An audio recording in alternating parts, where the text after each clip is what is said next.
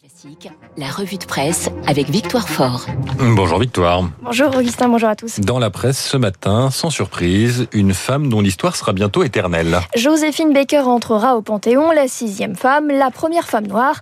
De quoi corriger quelques clichés. Non, Joséphine Baker n'est pas qu'une figure du music hall, souriante et naïve, une muse, d'accord, mais pas que. Les journaux ce matin brossent le portrait d'une femme résolument engagée, résistante. En 1940, française depuis à peine trois ans, elle recueille des informations sur les positions de l'armée allemande en France. Joséphine Baker est la plus glamour des espionnes. Le Figaro raconte qu'à cette période, les douaniers lui réclament un autographe plutôt que ses papiers, que c'est sous sa robe qu'elle épingle ses rapports. Passez ses partitions à la bougie, vous y lirez ces précieuses informations. Le choix de Joséphine Baker au Panthéon, c'est le symbole d'une histoire française en mouvement, analyse Lacroix. Les années de résistance, puis celle de la lutte antiraciste, se souvient le Figaro. Reprenons les archives. En 1963, elle est là, Joséphine Baker, avec ses lunettes fumées et toutes ses décorations d'après-guerre épinglées à la poitrine. Nous sommes à Washington. Joséphine Baker marche aux côtés de Martin Luther King pour défendre les droits civiques aux États-Unis. Alors Victoire, certains euh, lisent dans cette panthéonisation annoncée un coup politique. Baker, symbole de liberté, de courage, de citoyenneté, de fraternité, de tolérance, ça fait beaucoup. Pour le Figaro, c'est d'abord une manière de penser quelques blessures. Il est vrai que le choix de cette personnalité n'est pas anodin. Dans une période où la France vit au rythme des fractures sociétales, peut-on lire. D'autres ouvrent l'agenda parlementaire. Lisons la Croix, par exemple, alors que la loi sur le séparatisme vient d'être adoptée et que la question raciale demeure un sujet de débat brûlant, Emmanuel Macron choisit là d'investir la question identitaire identitaire sous le prisme de la citoyenneté. Point.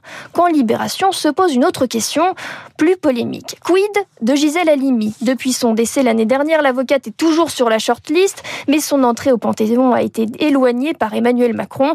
L'éditorialiste de Libé raconte amèrement l'épisode d'une Gisèle Halimi écartée du fait de son engagement anticolonialiste. L'air de dire Joséphine Baker, c'est super, mais c'est peut-être un peu facile, plus facile à assumer en tout cas politiquement pour le président et de citer cette petite phrase de l'écrivaine Kautar Archi. Les panthéonisations en disent paradoxalement plus sur celui qui panthéonise que sur la personne panthéonisée tout est affaire de communication, en somme, à l'Élysée, dans les entreprises et même dans les tribunaux. La Croix raconte en effet ce matin comment le ministère de la Justice a publié une petite annonce. Recherche communicant du privé pour épauler les magistrats. À l'heure des chaînes infos en continu et des réseaux sociaux, les magistrats sont de plus en plus exposés et certains ont du mal à communiquer, nous dit la Croix ce matin. Alors les tribunaux recrutent des communicants. Que peut-on dire sans perturber l'enquête, en protégeant les victimes et leurs familles, en protégeant aussi la présomption d'innocence. L'équation est si tenue que sur les bancs de l'École nationale de magistrature, déjà, les élèves ont depuis peu des formations de média training, nous dit l'article. Du côté de l'Union syndicale des magistrats, en tout cas, le projet détonnant du garde des Sceaux de recruter des professionnels de la communication passe plutôt mal. La Croix cite sa présidente. Le risque est que les magistrats soient dessaisis de leur communication, au final gérée par des communicants payés par le ministère. Un autre problème concerne le fait que ces sociétés puissent avoir accès à des informations relevant du secret de l'instruction. François Molins, procureur de la République de Paris lors des attentats de 2015, raconte à la Croix qu'à un moment, il a même été question d'ouvrir un compte Twitter pour communiquer en quasi temps réel.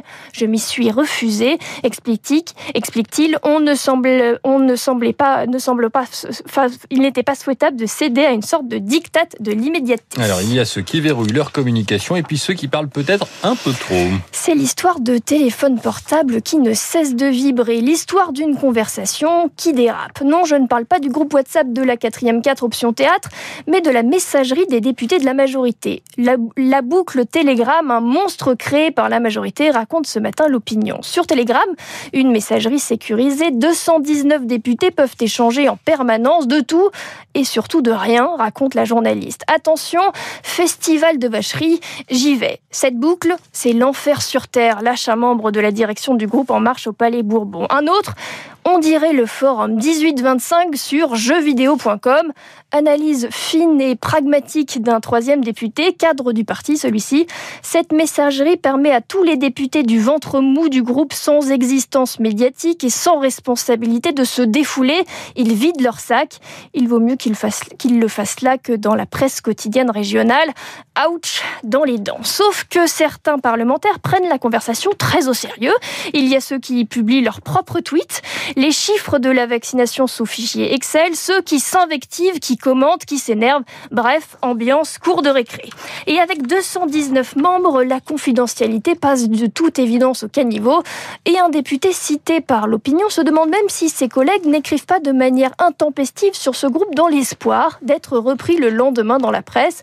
Ça frôle le pathétique. Alors le président du groupe a pris une résolution. Christophe Castaner utilise lui un autre groupe où lui seul peut envoyer ses communiqués.